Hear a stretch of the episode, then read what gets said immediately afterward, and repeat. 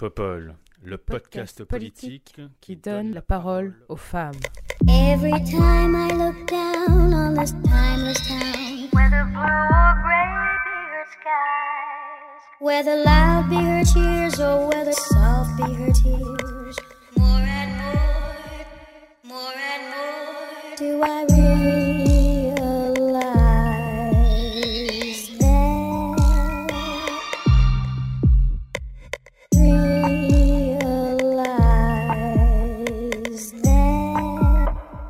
Bonjour, bonjour, bienvenue sur ce 30e épisode de Popol. Et pour ce 30e épisode de Popol, j'ai le plaisir de recevoir Yael Brand-Pivet. Bonjour Yael. Bonjour Léa, Comment vas-tu? Très très bien, comme un week-end qui commence. En pleine campagne, raconte-nous un peu ce que tu fais dans la vie et qu'est-ce que tu fais en ce moment surtout. Donc, je suis députée pour la République en marche des Yvelines, je préside la commission des lois à l'Assemblée nationale, je fais partie de ces nouveaux députés, je viens de la société civile, Euh, j'ai une grande famille, j'ai cinq enfants, donc une vie euh, bien remplie. Et ce matin, j'étais euh, sur les marchés pour euh, tracter pour les élections euh, régionales qui s'annoncent. Donc tu es présente sur une liste? Donc, je ne suis pas présente sur les listes parce que j'ai été élue aux élections municipales dans ma ville. Donc, D'accord, euh, j'ai un- déjà un mandat local et pas de cumul pour moi. Entendu, merci beaucoup Yael, ravie de te recevoir. Et nous avons aussi le plaisir de recevoir Patricia Loison. Bonjour Patricia, Bonjour Léa, bonjour à toutes. comment vas-tu? Ben, écoute, très bien, très bien, ravie de te retrouver euh, euh, un peu plus, voilà, sur un format un peu plus peut-être long que ce qu'on fait ensemble de temps en temps euh, sur euh, France Info Télé. Absolument, ravie de te recevoir. Donc est-ce que tu nous parlerais un peu de toi? Que fais-tu dans la vie? Eh bien, écoute, je suis journaliste à France Télévisions. Je suis partie trois ans au Japon et j'ai eu la chance, quand je suis rentrée, de récupérer les manettes euh, du petit-fils du Soir 3 qui s'appelle le 23h et qui est sur euh, France Info, Canal 27. et qui est un excellent JT que je vous conseille de regarder avec beaucoup, beaucoup d'attention et d'assiduité. Merci beaucoup, Patricia. Et enfin, nous avons aussi le plaisir d'accueillir Aurélie Assouline. Bonjour Aurélie. Bonjour Léa, merci de me Comment recevoir. vas-tu? Avec Comment vas-tu plaisir. Comment vas-tu? Très bien, très très bien. Super. Ensoleillé, donc, euh, parfait. Super. Tu nous parlerais de toi, s'il te plaît? Oui, alors je suis euh, chef d'entreprise dans l'immobilier. Je suis également adjointe à la mairie du 17e à Paris, de la transition écologique, des esprits verts, de la biodiversité et de la condition animale. C'est un nom un peu à rallonge, mais euh, la délégation est, est très intéressante.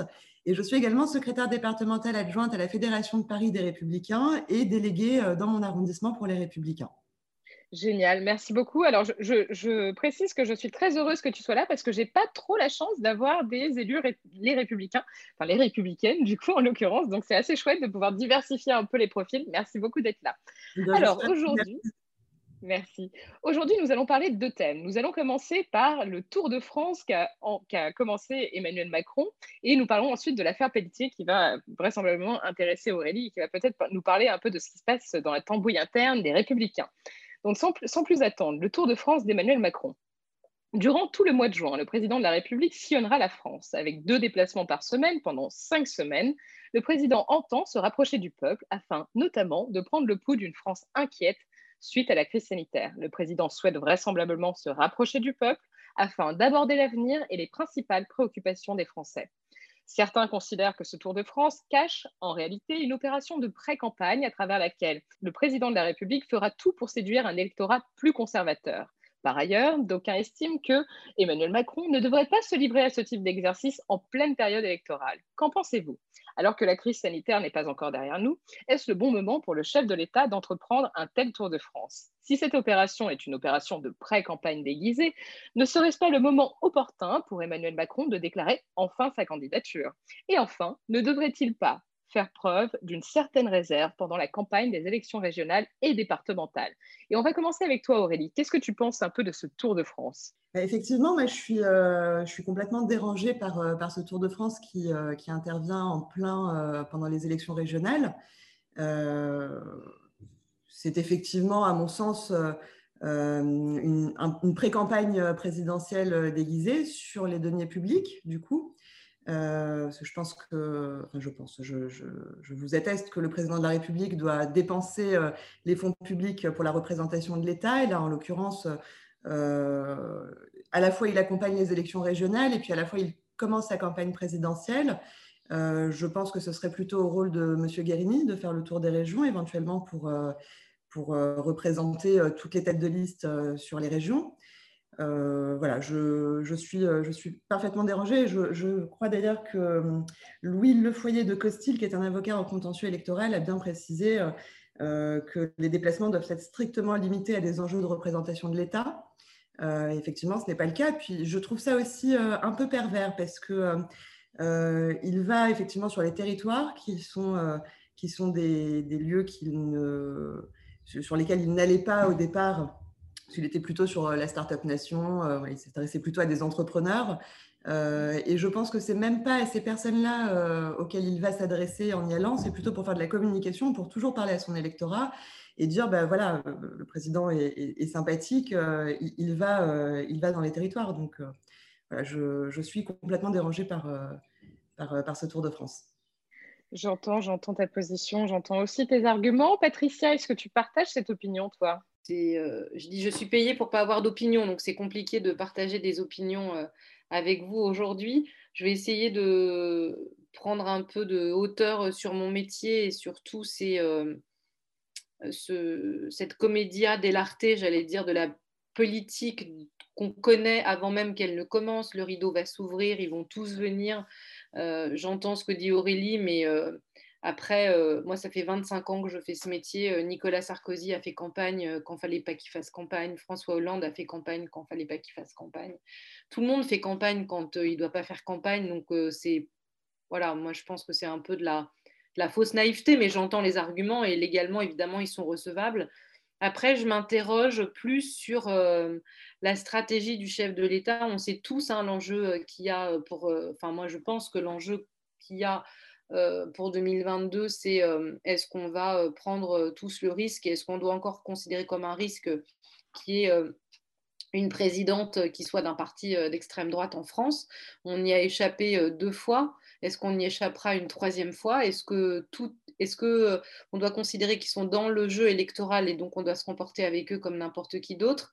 Est-ce qu'on doit tout faire, quitte à faire campagne quand c'est pas notre tour pour leur barrer la route? Nous, on entend beaucoup. Léa a été euh, elle aussi, euh, parmi les journalistes politiques, à dire que le Front républicain euh, a, fait long feu visiblement. Et puis, et puis voilà, moi, c'est à tout ça que je, que je pense et j'avoue que je suis, je suis assez inquiète sur ce qui nous attend l'année prochaine. Et c'est ça que je voulais dire, pardon, dernière idée. Je sais que le, match euh, se jouera, enfin je pense que le match se jouera aussi auprès des électeurs. C'est pour ça que je pense que même si nous, de notre petit euh, microcosme parisien, ça peut sembler parfois dérisoire de voir un président aller serrer des pattes euh, dans le lot, moi je pense que je trouve que c'est bien d'un point de vue citoyen parce que tout se passe, on, déifie les réseaux sociaux et beaucoup de choses passent par là, même le pire aujourd'hui. Donc je pense que c'est bien de, de montrer qu'aller voir les vrais gens, tant est que ça ait un sens, ça existe encore aujourd'hui. Et puis je pense aussi que 2022 se jouera sur nos plateaux. Et moi, c'est ce qui m'inquiète le plus. Euh, je suis absolument euh, affolée. Je vois déjà les unes de Libé au lendemain du deuxième tour. Et, euh, et, les, médias qui feront leur mea culpa. Et ce sera, pardon hein, d'être honnête, ce sera trop tard. Donc je suis, très, très, très, très inquiète de, des débats qu'on entend. J'espère que ce sera jamais le cas sur le service public. Et là, pour le coup, je défends et j'assume le fait d'être sur une chaîne d'infos de service public. Mais euh, je suis effarée, consternée euh, de ce qui se fait ailleurs. Franchement, c'est une course à l'échalote euh, absolument indigne, où les politiques, j'ai eu l'occasion d'échanger avec Emmanuel Macron il n'y a pas très longtemps pour une interview que j'ai faite de lui dans un cadre qui n'était pas celui de mon métier, mais pour un, un débat que j'animais sur l'agriculture. Lui-même me confiait son inquiétude et lui-même me disait qu'il était euh, voilà que ses ministres aussi devaient aller ou, allaient euh, euh, sur ces chaînes parce que voilà il n'y avait pas le choix il faut s'adresser à tout le monde. Mais moi c'est ça qui m'inquiète Léa vraiment au-delà des régionales Euh, Yael, je suppose que toi, tu, as peut-être un avis euh, différent, puisque toi, tu es au cœur de, ce qu'on pourrait appeler euh, et ce qu'on appelle régulièrement la Macronie. Moi, je partage aussi, alors j'entends les, les, arguments d'Aurélie, effectivement, mais je partage aussi cet aspect, il était et je trouve aussi que c'est bienvenu que le président euh, aille à la rencontre effectivement euh, des vrais gens comme, comme tu le disais. Ça me semble, ça me semble important. Et alors euh, le timing est peut-être mal choisi, mais c'était une opération peut-être qu'il aurait dû faire un peu plus tôt ou faire plus régulièrement. Yael, comment vois-tu les choses? Ben, je suis assez d'accord avec toi. Il faut replacer les choses, non pas dans leur contexte, mais surtout voir qu'est-ce qu'est-ce qui est en train de faire le président en ce moment il est en train euh, de réaliser des déplacements, il est sur le terrain, il va dans les régions et il rencontre des gens. Euh, moi, je n'appelle pas ça faire euh, campagne, j'appelle ça finalement faire son job. quand on est élu, et moi, je te disais tout à l'heure que je suis aussi élu local, ben, on va sur les marchés, on va discuter avec les gens, on va euh, sentir ce euh, comment se comporte le pays et puis on va les écouter parce que là, euh, quand on est sur les marchés, quand on discute avec les gens, il n'y a plus de filtres, il n'y a plus les filtres des médias, il n'y a pas le filtre des réseaux, il n'y a pas même le filtre finalement des, espaces un peu convenus. On est face aux personnes qui nous disent très franchement et je peux te dire qu'elles le disent très franchement, euh, ce qu'elles ont à nous dire, ce qu'elles pensent de l'évolution euh, du pays, de la politique menée. Et à un moment où justement on est en train de retrouver ces espaces de discussion, de dialogue, à un moment où la France se déconfine, mais je pense moi que c'est essentiel que le président de la République soit dans les territoires, soit à la rencontre des gens pour écouter euh, ce qu'ils ont à nous dire sur cette période qui a été très difficile à vivre pour chacun et pour euh, voir comment on va aborder les, prochains mois. Donc, si on veut un président qui soit dans une tour d'ivoire, bunkerisé dans son palais de l'Élysée, ok, il ne faut pas qu'il aille sur les territoires, mais on ne peut pas le critiquer quand il va à la rencontre des Français. C'est vraiment la mission première, j'allais dire, euh, d'un homme et d'une femme politique. Et on sait que euh, quand on remonte dans l'histoire, tous les présidents de la République sont allés le plus souvent possible sur le terrain. De Gaulle passait, euh, ça, c'est toutes les semaines, est dans les préfectures, les sous-préfectures, rencontrer les Français. C'est ce que fait le président aujourd'hui. Je suis d'accord, peut-être qu'on aurait aimé qu'il le fasse plus, et je suis sûre que lui aurait aimé le faire plus, mais c'est vrai qu'en période de Covid, tout a été extrêmement euh, compliqué. Mais là, euh, c'est essentiel euh, qu'il y soit, et je ne comprends pas qu'on puisse reprocher à un homme ou une femme politique, quelle qu'elle soit, d'aller à la rencontre des Français que nous représentons. Merci beaucoup Yael, merci beaucoup à toutes les trois pour vos éléments sur, euh, sur cette première euh, question que nous abordons ensemble aujourd'hui. On va passer au deuxième thème si cela vous convient et on va parler de l'affaire Pelletier. Dimanche dernier, le député Les Républicains, Guillaume Pelletier, a affirmé avoir une proximité avec le maire de Béziers, Robert Ménard, proche du Rassemblement national, et a demandé par ailleurs le rétablissement de la Cour de sûreté, sans possibilité d'appel, dans les dossiers de terrorisme. Ces annonces ont déplu à un certain nombre de membres du parti qui ont rapidement dénoncé cette fameuse proximité. L'affaire a même fait réagir le président du parti, Christian Jacob, qui a affirmé que ces déclarations avaient fragilisé le parti en interne. Il a également insisté sur le fait que le Parti des Républicains n'a rien de commun avec, Marine Le Pen et le Rassemblement national, mais que bien au contraire, tous les opposent. son idéologie, ses propositions et ce qu'ils incarnent. Qu'en pensez-vous? Est-ce que cette proximité annoncée par Guillaume Pelletier vous étonne? Par ailleurs, est-ce que cet incident pourrait fragiliser sur le long terme le parti Les Républicains au point de créer des scissions en son sein?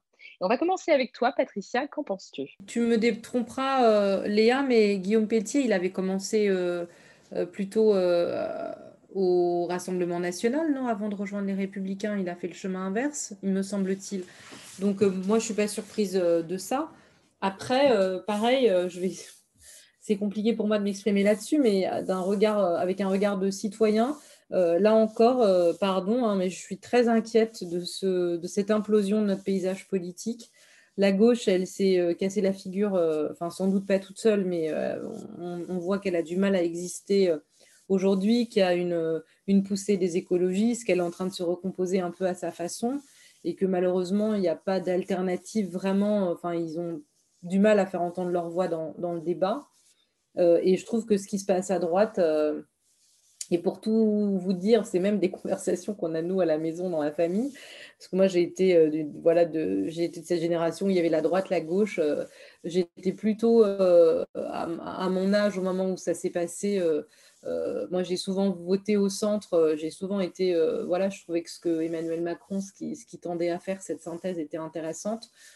Aujourd'hui, je trouve que c'est un peu dangereux. Et je, je, je, je, voilà, ça, ça participe à la même inquiétude. Je me dis, est-ce que euh, est-ce que euh, volontairement ou pas, faire qu'un parti euh, comme les républicains, même s'il se tirait une balle dans le pied aussi un peu tout seul, mais contribuer au fait que ce parti est fragilisé, que ses électeurs ne s'y retrouvent plus avec les alliances qu'on voit notamment dans les régionales, est-ce que c'est pas, est-ce qu'on prend pas un risque est-ce qu'on prend pas et est-ce que le chef de l'État prend pas un risque énorme quoi je, comprends hein, leur stratégie, mais euh, au, regard, encore une fois, des enjeux de 2022, je trouve qu'on prend beaucoup, beaucoup de risques à priver une partie de l'électorat d'un parti où ils ne se reconnaissent plus aujourd'hui et, dans tous les micro-trottoirs, même si ce n'est pas des sondages, mais nous, les micro-trottoirs qu'on a eus euh, en PACA euh, sont édifiants. On sait très bien, au jour d'aujourd'hui, si le vote avait lieu aujourd'hui, que voilà, les gens, ils vont pas aller voter M. Monsieur Muselier, mais ils vont aller voter Thierry Mariani. Donc voilà, moi je trouve ça, euh, je trouve ça dangereux d'un point de vue citoyen. Merci beaucoup, Patricia. Aurélie, toi qui, euh, qui vois les choses d'un peu plus près, même euh, qui vois les choses en interne, comment, comment tu, tu, as vu cette, comment tu perçois cet incident, si on peut l'appeler comme ça? Je, je, pense que c'est un incident, effectivement. C'est, je trouve ça même très grave. Guillaume Pelletier est quand même le numéro 2 du parti, donc il se prononce quand il parle non pas à titre personnel, mais au nom du mouvement. Euh, et, je suis ravie que euh, M. Jacob euh, se soit saisi rapidement, y compris Daniel Abad ou, même Valérie Pécresse. Hein. Nous avons strictement rien à voir avec le Front National, qui est un parti antimondialiste, social-nationaliste. Voilà, je, pense qu'on a, on, a surtout un problème et, une responsabilité aujourd'hui, c'est que pendant plusieurs années, M. Le Pen, donc Le Pen père, euh, se diaboliser tout seul dans le discours. Donc c'était facile, on laissait faire. Euh, aujourd'hui, euh, Marine Le Pen arrive très bien à dédiaboliser son mouvement, à se refaire un peu peau neuve, si on peut dire ça comme ça. Et, pour autant, elle s'inscrit dans le cadre juridique du droit à l'existence de son mouvement politique. ce qui ne veut pas dire que ce ne sont pas euh, que ce n'est pas un danger. Pour moi, le Front National est un, est un, cheval de Troie à la République et à la démocratie. Euh, et, c'est de notre responsabilité aux républicains, mais aussi euh, aux autres partis républicains, de se battre contre ça et de déconstruire leurs leur projets et leurs leur discours. Donc moi, je suis tout à fait choquée par, par, les, par les, rapprochements qui se font par certains membres de notre mouvement avec le Front National. Euh, effectivement, euh, c'est dangereux. Il y a des scissions qui se, qui se dessinent. Euh, mais il y a une droite républicaine qui existe et qui perdurera, peu importe qu'elle soit dans la reconstruction, dans la reconquête ou dans la conquête, peu importe à quel niveau on se situera, mais on, continuera et on ne lâchera pas et on n'ira effectivement pas sur les terrains du, Front National. S'il y a une tendance Pelletier au sein, des républicains, est-ce qu'elle est vraiment minoritaire et presque est-ce que c'est un épiphénomène ou c'est vraiment quelque chose qui est en train de, se structurer? C'est pas quelque chose qui est en train de se structurer. Il y a quelques personnes qui nous disent euh, si euh, c'est la droite molle, telle que certains militants l'appellent, euh, moi j'irais plutôt vers le FN, etc. C'est pas pas une grande majorité. Les Républicains a changé de nom, mais c'est l'UMP, c'est le RPR. bon voilà, ça a toujours été l'union des droites républicaines jusqu'au centre droit. Euh, donc on a différents, euh, différentes sensibilités dans le parti et il faut effectivement continuer à faire vivre ces différentes sensibilités sans forcément euh, franchir le Rubicon. Les digues, ouais, enfin, Daniel Abed l'a dit, les digues ne doivent pas tomber. Le, le, Front National n'est pas un parti de droite, c'est un parti d'extrême qui est positionné à droite, mais, mais que je positionnerais peut-être même plutôt à l'extrême gauche d'un point de vue économique, même, même d'un point de vue plutôt sociétal, plutôt à droite, mais euh, économiquement, je les situerais plutôt à l'extrême gauche. Oui. Merci beaucoup Aurélie. Euh, Yael, toi, tu, perçois ça comment? Est-ce que tu, tu, penses que c'est quelque chose d'inquiétant? Moi, je suis effectivement inquiète par deux choses. Inquiète d'une part par euh, la dédiabolisation en cours euh, du euh, Rassemblement national et on le voit bien, participent de cette dédiabolisation ceux qui considèrent que finalement on peut quand même travailler avec les gens du Rassemblement national, qu'ils ne sont pas si dangereux que ça et que leurs idées, finalement, on peut s'en accommoder. Et c'est le langage qu'a tenu Guillaume Pelletier. Et ça, effectivement, euh, c'est très grave venant du numéro 2 des LR parce qu'on pourrait penser qu'il n'engage pas son parti. Et je suis euh, très contente d'entendre euh, des gens comme Aurélie à l'instant et également comme Christian Jacob, comme Damien Abad qui ont été très clairs et qui sont sur la ligne de Jacques Chirac qui est on ne discute pas avec le Front National, on ne travaille pas avec eux, la digue est infranchissable. Et donc je pense que pour freiner cette dédiabolisation en cours, il est important, il fondamental que tous les partis euh, de gouvernement, tous les partis républicains euh, marquent bien euh, cela. on ne transige pas, on ne discute pas avec le Front National et fort heureusement, la majorité, moi c'est ce que je perçois des républicains, sont sur cette ligne-là et c'est important pour eux. Et donc c'est pour ça que je salue les propos à l'instant d'Aurélie, de le rappeler continuellement pour qu'il n'y ait pas d'ambiguïté. Le deuxième risque dans les propos de, Guillaume Pelletier, c'est le fait de vouloir s'affranchir des règles de l'état de droit, de nos règles constitutionnelles, etc. Parce que ça, euh, c'est un danger pour notre démocratie. Euh, une démocratie, elle a euh, un squelette finalement auquel, grâce, auquel elle tient et qui permet de, franchir les crises les crises, qu'elles soient sanitaires, qu'elles soient euh, sécuritaires avec le terrorisme, etc. Et euh, ces grands principes démocratiques, euh, notre constitution, nos grands principes de droit, nos grandes libertés, etc., il est important de les préserver, elles nous protègent. Et donc, avoir des personnalités républicaines qui commencent à dire oh mais l'appel c'est pas très grave, oh la constitution on peut la réformer, etc., etc. Ça, je trouve ça extrêmement dangereux parce que euh, il s'agit de nos droits et de nos libertés à nous tous. Euh, et ça n'est pas anecdotique. Donc méfions-nous parce qu'il ne faut pas que le débat public parte sur ce terrain-là.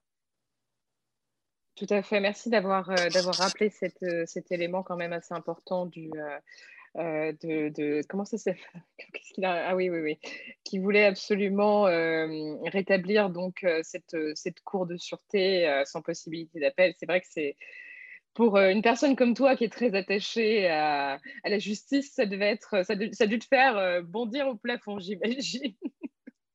Bien, je vous remercie beaucoup pour vos éléments sur. Pardon, Aurélie, tu voulais, tu voulais réagir. Je t'en prie, vas-y. Oui, oui, je voulais réagir dessus parce que effectivement, je, voulais rappeler, bon, les justices d'exception existent.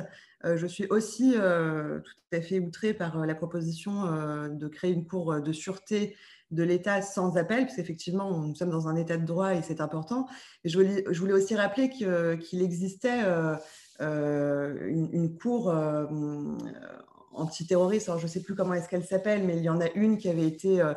Euh, euh, parce que la Cour de sûreté de l'État euh, existait, elle a été, elle a été annulée par Mitterrand sur une proposition de, de M. Badinter. en 86, je crois, ou 87, je ne sais plus. non, un peu plus tard, il y a une autre cour qui, a été, qui a été créée pour, pour lutter contre le terrorisme. Euh, qui est une cour euh, qui intègre l'état des droits, de droit, donc euh, les, appels, etc., qui a été validée après quand la gauche est revenue au pouvoir et qui a été développée pour le trafic de stupéfiants, bande organisée, etc. Donc cette cour existe. Et je ne comprends pas effectivement cette, proposition et, cette, et surtout ce, détail de ne pas avoir le droit de faire appel. Oui, c'est vrai que c'est assez intéressant et surprenant. Yael, tu voulais réagir à tout ça? Oui, non, je voulais rebondir. Effectivement, en fait, mais c'est tout, euh, tout ce que je disais, c'est qu'il faut combattre le terrorisme, euh, toutes les nouvelles menace que nous avons avec les armes de l'état de droit. Et aujourd'hui, euh, nous avons une cour d'assises spécialement composée pour juger justement euh, les faits de terrorisme avec des magistrats euh, professionnels antiterroristes. Il n'y a pas de juré. Donc, on a déjà des compositions spéciales pour lutter contre certains faits, mais ces compositions spéciales s'insèrent dans notre état de droit. On a vraiment, et je pense que c'est vraiment très important, il y a des règles, des grands principes qui nous dépassent, qui nous dépassent tous, parce que c'est ça, ces règles sur lesquelles sont fondées notre République et euh, il ne faut pas y déroger. Et nous pouvons lutter contre ces menaces à l'intérieur de ces règles en les respectant. Et c'est ce que nous faisons. Alors ça demande forcément un peu plus d'efforts. C'est moins, euh, ça repose moins sur des effets de manche et des grands coups de menton. Mais à mon sens, dans la durée, c'est beaucoup plus efficace. Merci beaucoup Yael. Merci beaucoup à toutes les trois pour vos éléments sur, euh, sur ce thème. Nous allons passer maintenant à vos actualités. Nous allons commencer par Patricia qui doit partir pour rejoindre sa famille pour le déjeuner. toi Patricia, tu voulais nous parler de quoi s'il te plaît? Attends, je remets ton micro. Hop. C'est vrai qu'avec le journal, quand on les voit pas de la semaine, euh, les... je suis ravie d'être avec, vous, mais je pense que c'est comme Yael et comme Aurélie, les moments en famille, euh, ils sont précieux. On essaye de faire. On est des femmes, hein, on peut faire plein de choses en même temps, mais euh, des fois, voilà, c'est vrai que. Puis nous, on est Je comprends. on est presque des Italiens. Euh, non, moi, ce qui m'a. Euh, ce qui m'a beaucoup touchée cette semaine, mais je pense que est-ce que tu étais là, Léa? C'était le lendemain de ta venue pour le énième, alors je crois que c'est 40e peut-être féminicide ou 50e cette année. Euh, alors vous allez dire que je suis pessimiste, mais bon, quand on baigne dans l'info, euh, comme nous toutes, toute la journée, au bout d'un moment, euh, on essaye de ne pas passer son, ressenti dans le journal. Mais, et, du coup, tu vois, vendredi, on a invité Elisabeth Moreno, qui est la, la, ministre déléguée en charge de l'égalité. Et pour réagir à ce énième féminicide, il y avait eu la une de Libé, je ne sais pas si tu as vu cette semaine jusqu'à quand, voilà. Euh. Et, je trouve que euh, je, suis euh, reconnaissante en tant que femme à ce gouvernement d'avoir fait le Grenelle. par contre, je pense que, après, c'est toujours l'œuf ou la poule, tu vois, est-ce qu'on en parle plus, est-ce qu'il y en a plus, est-ce qu'ils sont plus médiatisés? Mais moi, en tant que femme, je, ne supporte plus euh, le fait qu'on balance ça dans les infos et que ça va derrière euh, Macron qui était euh, à Saint-Cyr-la-Popie, et ça n'a rien à voir avec le président, et puis Joe Biden qui est à Tulsa pour... Et, en fait, ils nous ont dit non, Madame la ministre nous a dit non. qu'elle n'avait pas le temps, qu'elle était dans sa maison de campagne, je sais pas quoi, qu'elle n'avait pas le temps. Des fois, on invite des gens et évidemment, ils n'ont pas le temps, c'était pas prévu, etc. Et du coup, j'ai demandé à rappeler l'attaché de presse de cette ministre et je lui ai dit, vous faites ce que vous voulez, mais euh, moi, je trouve que vous devriez. Alors, évidemment, je vendais mon truc, mais pas que. Et je dis, je, dis est-ce que. Enfin, voilà, moi, ça me choque que vous réagissiez pas. Je dis, jusqu'à quand? Alors, en fait, on s'en fiche. C'est-à-dire que cette femme, elle se fait courser dans la rue devant ses enfants. On lui tire dessus, on la poignarde, elle va peut-être mourir, mais c'est pas grave. Euh, elle a été, tu vois, je suis émue en en parlant, elle a été euh, immolée euh, dans sa rue, elle avait porté plainte je ne sais combien de fois c'est pas grave, tu vois, on va faire après le patron d'Orange qui présente ses excuses. Et puis le lendemain, il y en a une autre, il y en a encore une autre là. Il y a une femme à Douai euh, qui est décédée, il y avait des, coups et blessures sur son corps. Sa plainte n'avait pas été reçue. Je ne jette la pierre à personne, mais si on est un pays civilisé, non d'une pipe, on peut plus. Euh, alors, on nous dit on ne peut pas mettre un flic derrière chaque femme, derrière chaque mari violent. Sans doute et sûrement, moi, je ne suis pas aux affaires euh, et c'est un peu facile de toujours dire il n'y a qu'à Faucon, mais je pense que sociétalement, humainement, euh, c'est plus possible. quoi. Quel message on envoie à nos enfants Quel message on envoie à nos filles Moi, j'ai des filles jolies, intelligentes, qui ne peuvent pas se balader dans la rue sans qu'elles se prennent une remarque sur leur physique, sur leur décolleté, même quand elles sont dans des jogging XXL au-delà même des femmes battues, il y a un sujet sur qu'est-ce qui se passe, quoi, comment on éduque nos garçons. Euh, alors, il y, a le, moment euh, maintenant du confinement où on se dit les mecs vont tous péter un câble. Enfin, il n'y a pas de femmes qui, poignardent leur mari dans la rue et qui leur mettent une allumette sur la gueule parce que le mec n'a pas mis la table. Enfin, voilà, moi, je suis. Euh, je sais plus quoi dire. Enfin, tu vois, je trouve que c'est. Je, je, je, suis à fond derrière cette une de Libé. Le Monde avait fait la même chose l'année dernière jusqu'à quand on va enfiler ce collier de morts, de femmes qui vivent dans la terreur, de petits-enfants qui voient leur mère taper? Enfin voilà, moi je trouve que c'est fou quoi. Je trouve que c'est un symptôme d'une société qui va pas bien, qui va pas bien. Voilà, c'était mon, actualité ou ma réaction euh, à cette actualité. Et on en a tous les jours, malheureusement, tous les jours. C'est dramatique, ouais. C'est dramatique et effectivement, on n'a pas le sentiment que les. Et du coup, la ministre est venue, Léa. La ministre est venue. Alors, c'était jeudi soir parce qu'elle est intervenue juste avant moi. Voilà, et tu vois finalement. Elle est venue ou tu l'avais eu en. Ouais, non, tu l'avais eu en là. Je lui ai parlé avec le cœur et elle m'a rappelé et je pensais qu'elle me rappelait pour me dire bon, bah non, c'est vrai, vous êtes gentil, mais. Et elle m'a dit écoutez, on va venir. Et donc, euh, elle a été honnête. Elle a dit, bon, pour l'instant, en plus, je crois que c'est compliqué avec le ministère de la Justice, etc. Ils travaillent ensemble. Elle m'a dit que, bon, pour l'instant, malheureusement, voilà, mais qu'elle a parlé. Je trouve que c'est important, tu vois, qu'il y ait une parole euh, euh, de ceux qui sont en responsabilité aujourd'hui qui répondent. Parce que sinon, c'est, je dis, sinon, c'est quoi? Enfin, je veux dire, on, meurt, on tue des femmes impunément et je veux dire, on part à la campagne, cool Raoul, quoi, tu vois. Et je dis, bah, si c'est ça, moi, je le dirai pas, je le dirai jamais à l'antenne. Mais quand vous me dites, on n'a pas le temps, je ne suis pas là, je l'entends. Mais voilà, je trouve que c'est. Je fais pas la com du gouvernement. Je dis, mais même pour vous, je trouve ça fou que.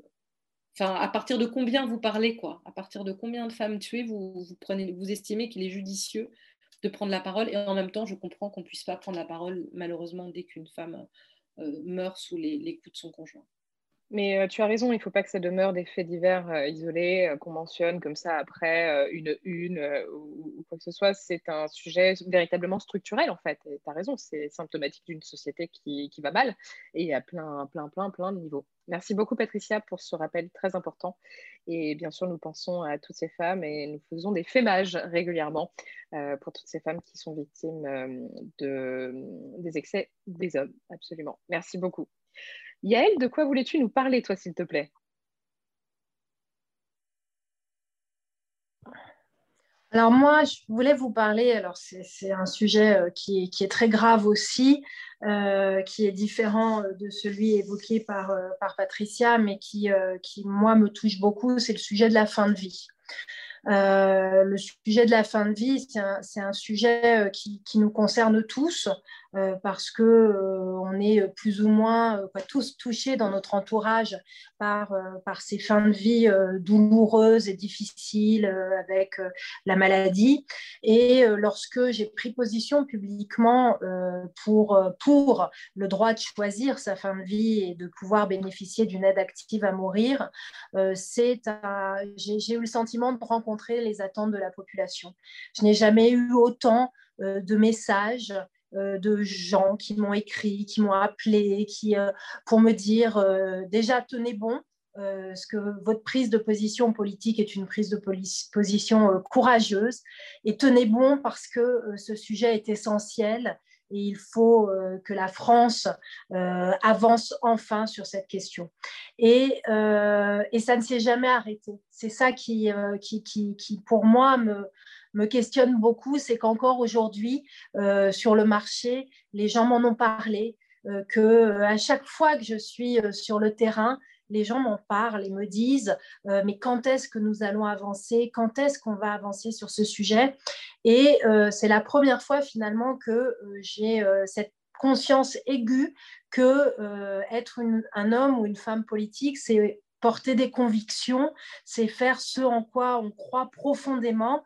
Et là, j'ai voilà ces prises de position rencontrent la société. Et donc, euh, je suis euh, profondément euh, touchée par cela et ça renforce encore plus ma volonté bah, de continuer le combat pour pouvoir offrir à chacun de nos concitoyens ce droit de mourir dans la dignité, le droit de choisir sa fin de vie, parce que en plus ce sujet c'est vraiment un sujet qui, c'est une question qui, qui nous touche tous, mais aussi qui n'enlève rien à personne. C'est-à-dire que c'est un nouveau droit, c'est une nouvelle liberté que l'on pourrait offrir et qui ne qui n'ôte aucun droit à personne, mais qui rajoute quelque chose, qui rajoute un droit. Et euh, pour te dire, je ne comprends même pas comment on peut s'y opposer parce que euh, ça n'enlève rien à personne encore. Donc voilà, euh, c'est vraiment ce combat que je, que je mène depuis peu de temps mais qui, qui me touche profondément et je vois que ça, ça, rend à la politique, quand on mène ce type de combat, ces lettres de noblesse absolue. Et, euh, donc, ça m'interpelle ça beaucoup et ça, voilà, ça, ça nous élève, ces questions-là. Et donc, j'avais envie de, partager ce que je pouvais ressentir sur cette question euh, avec toi et puis avec, euh, avec tes auditeurs. Merci beaucoup Yael. C'est vrai que c'est un sujet très très important. Sais-tu de ton côté comment les choses avancent Parce qu'il y avait eu deux PPL, alors deux véhicules législatifs pour pouvoir effectivement enfin euh, euh, faire adopter cette, euh, cette, fin de vie, cette euthanasie active. où est-ce que ça en est en termes de calendrier? Est-ce que c'est quelque chose qui pourrait voir le jour avant la fin du quinquennat, typiquement? Selling a little or a lot? Shopify helps you do your thing however you cha-ching. Shopify is the global commerce platform that helps you sell at every stage of your business. From the launch your online shop stage to the first real life store stage, all the way to the did we just hit a million orders stage. Shopify is there to help you grow. Shopify helps you turn browsers into buyers with the internet's best converting checkout. 36% better on average compared to other leading commerce platforms because businesses that grow grow with Shopify. Get a $1 per month trial period at shopify.com/work. shopify.com/work.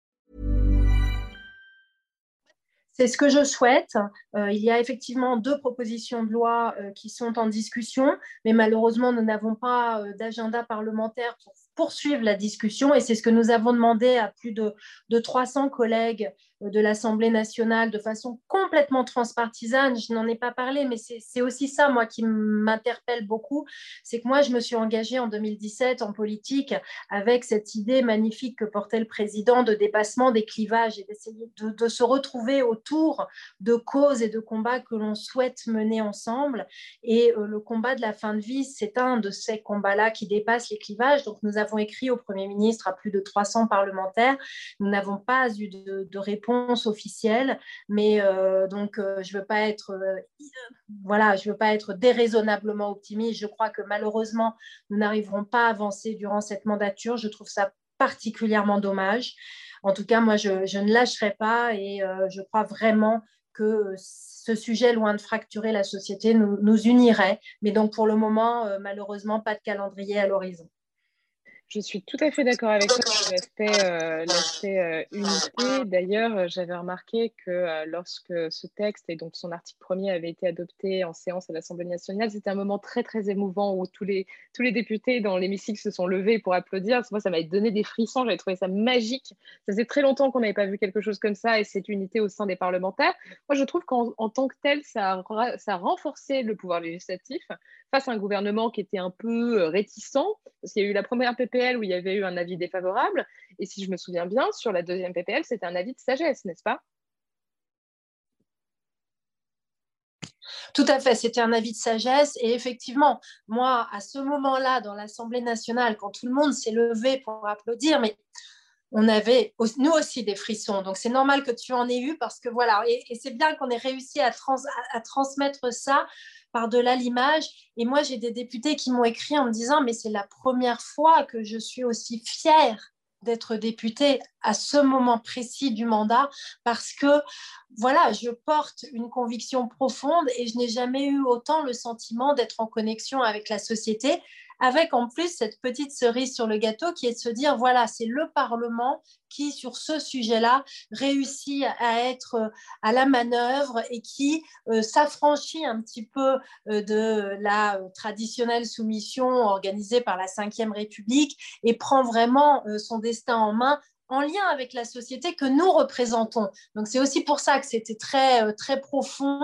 Et euh, il faut qu'on continue, il faut qu'on continue parce que ça nous porte en fait cette émotion et ce, ces sentiments-là. Eh bien, en tout cas, bravo, bon courage pour la suite. Merci beaucoup Yael. Et enfin, Aurélie, de quoi voulais-tu nous parler, toi, s'il te plaît? Bien, moi, écoute, je voulais vous parler d'un livre que je suis en train de lire, donc je ne l'ai pas terminé, euh, mais je peux déjà vous en dire quelques mots parce qu'il est, euh, passionnant. C'est un livre de Luc Ferry, Les sept écologies, euh, qui, a, été édité par les éditions de, l'Observatoire.